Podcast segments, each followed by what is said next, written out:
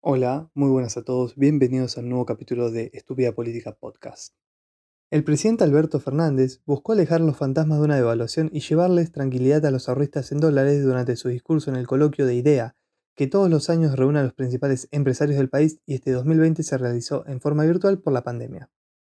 Tenemos problemas y hoy mismo enfrentamos un problema por la falta de divisas que heredamos, por una desconfianza que se crea porque se repiten cosas que no son ciertas, desde los que plantean que se viene una evaluación o que podemos quedarnos con los depósitos de la gente, jamás haría semejante cosa, aseguró. Paréntesis. Señor presidente Alberto Fernández, usted heredó un banco central con mayores reservas que la que recibió el ingeniero Macri. Y la última vez que prometió cosas terminó siendo completamente algo contrario. Además, la última vez que escuchamos que no tocarían los depósitos en dólares de la gente, todos sabemos o todos recordamos o todos alguna vez leímos los más jóvenes qué pasó con eso. El presidente dedicó una buena parte de su discurso a defender la reforma judicial que promueve el kirchnerismo. Cuando nosotros planteamos cosas vinculadas a la justicia, no hacemos eso para buscar la impunidad de nadie ni para beneficiarnos. Lo proponemos para que la Argentina pueda recuperar una justicia que se ha perdido. Tengo que disentir nuevamente con el presidente Fernández, ya que la reforma judicial es una reforma judicial federal, que son delitos muy, muy exclusivos que no se suele cometer. No es que va a beneficiar a la sociedad, no es que vamos a tener una justicia más rápida, no es que los divorcios van a salir mucho más rápido, no es que nuestros juicios laborales, en vez de tardar cinco años, tarden dos o tres. No, son para exclusivos delitos de jurisdicción federal como ser tráfico, evasión fiscal, lavado de activos, malversación de fondos públicos o defraudación al fisco, narcotráfico, entre otros tipos de delitos que no suele cometer la sociedad en general. En el coloquio IDEA, el lado B del discurso presidencial. ¿Qué dijeron los empresarios en el muro? El discurso del presidente Alberto Fernández, más largo de lo esperado por los organizadores del evento, tuvo escasa repercusión entre los empresarios del 56 coloquio de IDEA. El silencio de los directivos de empresa, pese a algunas críticas de sus palabras sobre la reforma judicial, la relación con Cristina Kirchner, la confianza para hacer negocios y la falta de un horizonte claro, marcaron la apertura del encuentro empresarial anual. La reforma judicial que encara este gobierno no responde a las necesidades de la mayoría de los argentinos, escribió Julio Piunmato, secretario general del gremio de los judiciales en el muro, mientras hablaba el presidente. La justicia está en estado de emergencia declarada y estas iniciativas no contemplan esa realidad. Hace falta un plan estratégico para sacar a la justicia de la postración y que ésta cumpla los fines que la Constitución Nacional que establece y fundamentalmente garantizar su independencia, y no el interés del gobierno de turno, cuestionó. Si el objetivo es lo que dice el presidente, habrá que empezar de nuevo con una intervención de la comunidad organizada judicial, jueces, abogados y trabajadores judiciales, para alcanzar una vez por todas la justicia que se merecen todos los argentinos, agregó el sindicalista. Además de la reforma judicial, la relación con la vicepresidenta Cristina Kirchner apareció en escena entre los empresarios que escuchaban a Fernández. El presidente dice cosas que Cristina contradice. El problema de desconfianza es que él no se planta frente a Cristina Fernández. Parece que manda ella. Por eso no le puedo creer, dijo Héctor Alfredo Poli, director de Plus Petrol. El fiscal Stornelli pidió la indagatoria de Miriam Lewin por el Observatorio Oficial de Medios NODIO. El fiscal federal Carlos Stornelli promovió hoy una investigación penal sobre la defensora del público Miriam Lewin y por la creación del Observatorio NODIO, un observatorio contra la desinformación y la violencia simbólica, y entendió que se encuentran acreditados los extremos para avanzar en una declaración indagatoria de la funcionaria, no solo apuntó contra los delitos de abuso de autoridad y violación de deberes de funcionaria, sino que promovió imputarle atentado a la libertad de prensa y persecución ideológica. Ordenaron liberar a Milagro Sala, pero seguirá presa por otra causa. La justicia de Jujuy ordenó liberar a Milagro Sala en una de las investigaciones en la que es protagonista, la conocida como megacausa, pero continuará con prisión domiciliaria por otro de los expedientes de su contra. La decisión judicial también abarcará a Gladys Díaz y a Mirta Aizama, y establece que las tres deberán prestar caución juratoria, fijar y mantener domicilio y permanecer a disposición del juzgado en lo penal económico y delitos contra la administración pública y concurrir a todas las citaciones que se les formulen. Sala reclamó que le revocan la prisión domiciliaria en el expediente conocido como mega causa, que investiga el presunto desvío de fondos públicos que debían ser destinados a la construcción de viviendas. De las 23 personas que son investigadas en esa causa, solo 3 todavía permanecían con prisión domiciliaria, las antes mencionadas. Sala seguirá con detención domiciliaria debido a su rol en la investigación conocida como Pibes Villeros. En ese expediente, Sala fue condenada por ser jefa de una asociación ilícita que desviaba dinero proveniente del Estado para la construcción de viviendas. En esta causa, la líder de la Tupac Amaru presentó un recurso extraordinario ante la Corte Suprema de Justicia de la Nación. La causa, conocida como Pibes Villeros, es la que tiene a Sala presa con domiciliaria en su casa del barrio Cuyaya. En ella se le acusa de ser la jefa de una asociación ilícita que cometió extorsión y fraude a la administración pública por la malversación de 29 millones de pesos en el programa Mejor Vivir 2, por el que se recibieron fondos pero que no se concretaron las obras. Una jueza de Mendoza dispuso que no se puede detener a las personas que violen la cuarentena dispuesta por Alberto Fernández. La jueza de garantías de Mendoza, Alejandra Mauricio, declaró inconstitucional el decreto de necesidad y urgencia presidencial que prevé la detención de las personas que violen el aislamiento social preventivo y obligatorio, ASPO. El fallo fue dictado hace algunas semanas, pero cobró notoriedad durante los últimos días en medio de la disputa entre la Casa Rosada y la gobernación de esa provincia. El presidente está facultado para restringir derechos y garantías de las personas en una situación excepcional como esta. Incluso se lo permiten algunos pactos internacionales. Pero lo que no puede es decir que el cumplimiento de estas restricciones configuran un delito del Código Penal, porque lo tiene prohibido por la Constitución Nacional. Eso es lo que yo he declarado inconstitucional. De esta manera, los primeros decretos quedan vacíos de contenido sancionatorio, explicó Mauricio. Para la jueza, la gente no puede estar privada de su libertad y ningún ciudadano puede quedar sometido a un proceso por dichos DNU, porque son inconstitucionales y recordó que lo que está prohibido no puede ser convalidado por el Congreso de la Nación. Todos los DNU tienen un mecanismo muy estricto que requiere la convalidación del Congreso. Si bien el Parlamento ha convalidado muchos de esos decretos en la cuarentena, que para mí muchos están convalidados fuera de término porque no están cumpliendo los plazos, nunca puede convalidar lo que es nulo de nulidad absoluta e insalvable como lo dice la Constitución, explicó Mauricio. En tal sentido, la jueza consideró lo que podría llegar a ser el Congreso de la Nación ante esta situación, emitir una ley que probablemente diga que el presidente tendrá las facultades para declarar los periodos de cuarentena y establecer las restricciones, y decir que ese incumplimiento será del tipo penal del artículo 205 y 239, pero tiene que ser una ley emitida a través de los mecanismos constitucionales, no una convalidación, enfatizó. Maduro decretó que la Navidad en Venezuela comenzará el 15 de octubre. El régimen chavista anunció en una nueva estrategia vinculada con la soberanía alimentaria y las creencias religiosas en medio de una crisis económica encaminada a su séptimo año de recesión. Aún se desconoce qué implicará esta nueva medida del régimen en Venezuela, pero las autoridades advirtieron que la Navidad comienza esta tarde, el día que lo anunciaron, y que Maduro liderará una actividad donde se estimará que brindará más detalles sobre su proyecto. A finales de abril, el régimen de Maduro aumentó en un 77,7% el ingreso mínimo, que suma el salario básico y un bono de alimentación obligatorio. Fue la segunda alza del año, pese a ello, dada la continuada devaluación e hiperinflación, el salario mínimo equivale a menos de un dólar, insuficientes para comprar prácticamente la totalidad de los insumos básicos.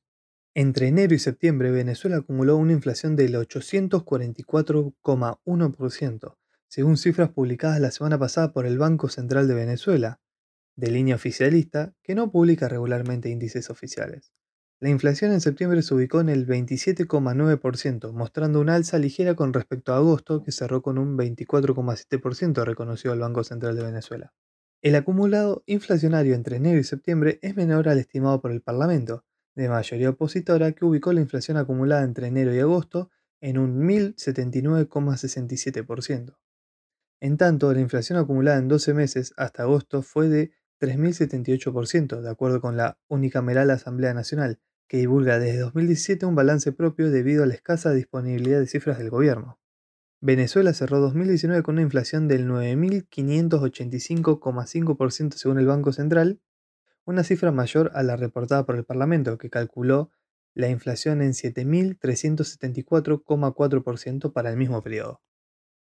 IFE 4. En el gobierno afirman ahora que analizan cómo pagar el nuevo bono. El ministro de Desarrollo Social, Daniel Arroyo, habló sobre la posibilidad de que el gobierno otorgue el IFE 4. Lo del pago del nuevo IFE no está definido aún, Está claro que es una política que ha ayudado mucho en este contexto para sostener la situación. Y está claro, y lo señaló el presidente, que va a acompañar permanentemente a los que la pasan peor, empezando por los últimos. Y eso se ha visto reflejado en el IFE y en el presupuesto de mi ministerio, afirmó Arroyo. Por su parte, el jefe de gabinete Santiago Cafiero afirmó que aún no está definido el lanzamiento de la cuarta edición, pero que en principio se lo apuntará a jóvenes de entre 18 y 28 años y mujeres adultas jefas de hogares que han perdido el empleo. No obstante, no descartó que vuelva a activarse esa ayuda económica de 10 mil pesos que en las tres ediciones anteriores y a través de ANSES se le otorgó a poco más de 9 millones de personas, pero dejó claro que eso depende del análisis y cruces de datos de la economía en estos últimos meses. No es un tema fiscal lo que nos impide definir el IFE 4, puntualizó. Según Cafiero, lo que se está evaluando es cuántos y cuáles beneficiarios del IFE retornarán a sus labores, porque en el rubro en el que se desempeñaban fue incluido en las excepciones del aislamiento social por coronavirus. Es que el IFE fue lanzado en un momento en que la economía se cerró y directamente no se podía trabajar. Sin embargo, tras las aperturas graduales de estos meses, fueron reabriendo actividades productivas y comerciales en todo el país, salvo el turismo, gastronomía y las vinculadas al espectáculo. El resto de las actividades productivas están en condiciones de funcionar hace meses, y las medidas que se tomaron para el inicio de la pandemia con todo cerrado, hoy quizás ameritan tener una herramienta más focalizada, definió durante la entrevista con Radio con Voz. El impacto de la suba del dólar, el salario mínimo de Argentina ya es menor que el de Haití. Este miércoles, el Consejo del Salario decide una actualización del salario mínimo vital y móvil, actualmente en 16.875 pesos mensuales. La cifra quedó retrasada frente al avance de la inflación y el costo de vida. Pero además de su caída en comparación con los precios de bienes y servicios locales, el salario mínimo también se derrumbó en comparación a los salarios mínimos regionales.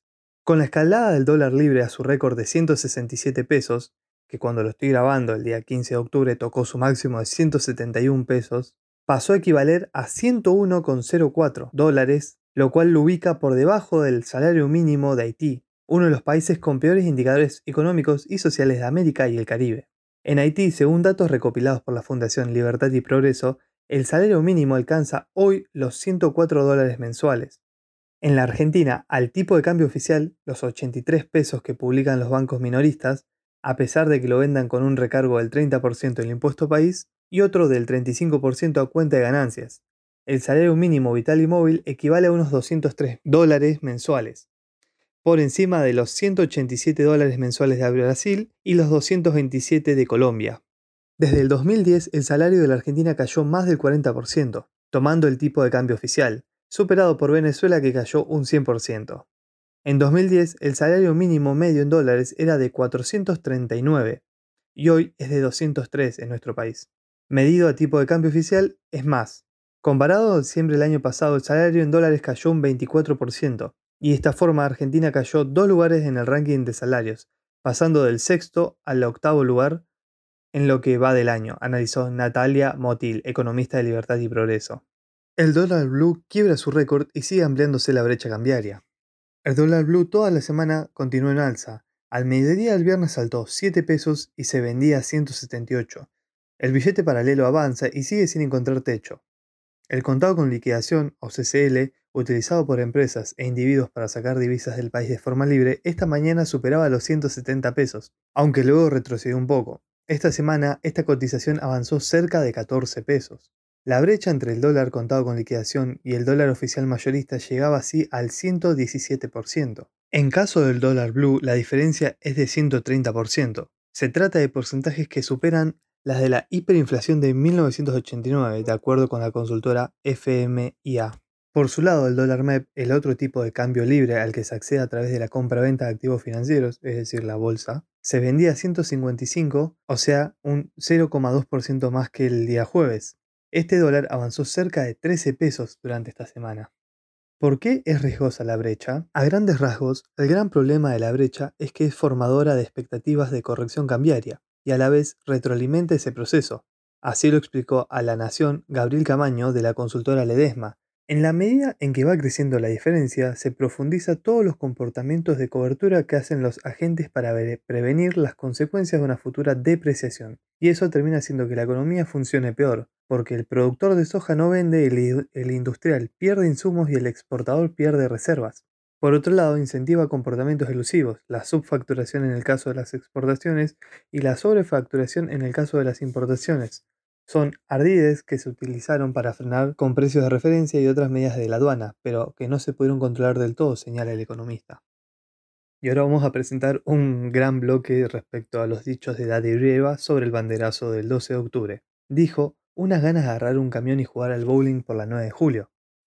Ahora escucharemos precisamente lo que él dijo por su propia boca.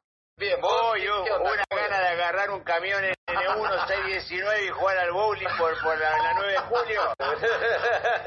no, no te das Al una bowling, idea. al bowling, claro, sí, sí. sí. El humorista Daddy Breva se expresó en relación al banderazo 12 de octubre contra el gobierno nacional desarrollado el domingo pasado y apuntó contra aquellos que se manifestaban en la zona del obelisco porteño diciendo lo que acabamos de escuchar. Las declaraciones fueron realizadas en el inicio de su programa Volver Mejores por el Destape de Radio.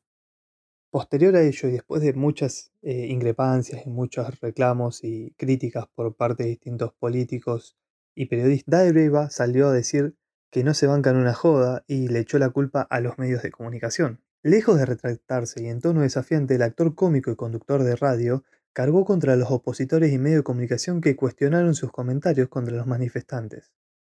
En plena mo- movilización, el lunes había dicho en su programa que el Destape Radio tenía unas ganas de agarrar un camión y jugar al bowling en la 9 de julio. Un día después, al iniciar su programa, se refirió al escándalo que despertaron sus dichos, que incluyó la presentación de una denuncia penal por incitación a la violencia. No se bancan un chiste, no se bancan una joda. Esta es una radio en la que siempre hemos jugado. Esto es un chiste, arrancó diciendo el conductor. Ya tengo mis zapatos y tengo mis bolas, dijo, entre risas en alusión al bowling.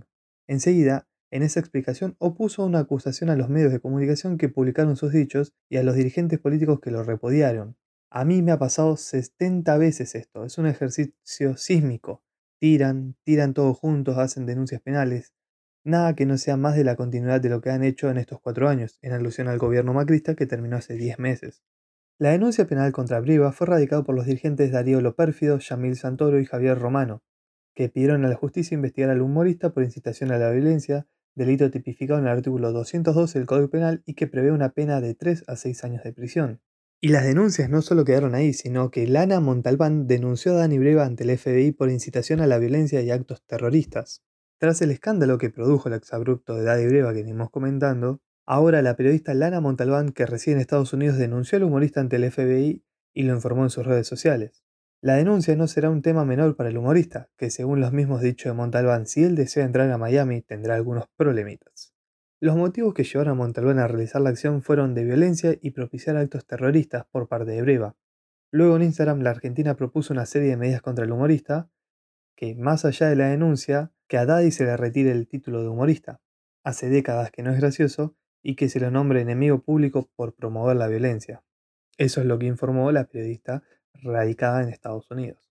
Bueno, eso es todo por hoy. Espero que me escuchen la próxima semana en un nuevo capítulo. Hasta luego y que disfruten de su semana.